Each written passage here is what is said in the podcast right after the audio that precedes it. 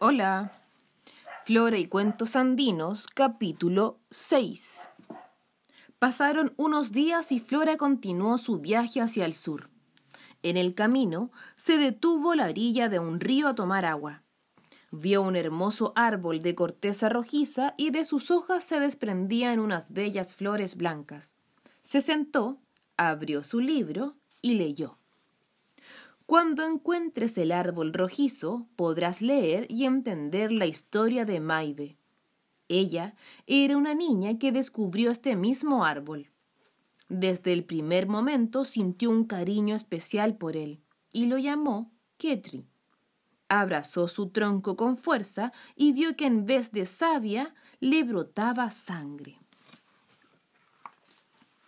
Maive abrazaba todos los días el árbol y le decía, ¿Cómo desearía que tú fueras hombre para casarme contigo?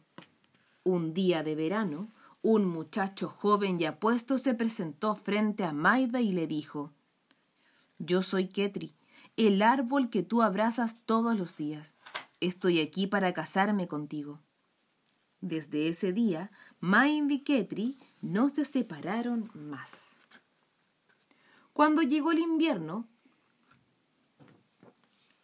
cuando llegó el invierno, el alimento comenzó a escasear. Entonces Ketri, que conocía muy bien los secretos de la naturaleza, dijo, debemos plantar semillas si queremos tener alimentos.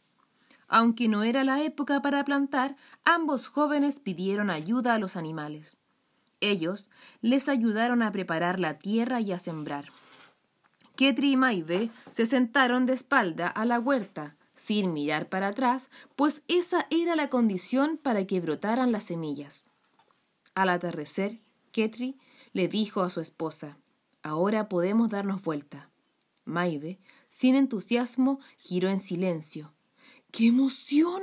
Los cultivos habían crecido y estaba todo listo para la cosecha. Flora miraba la belleza de estos árboles de corteza roja. Pensar que uno de ellos era el joven Ketri. Fin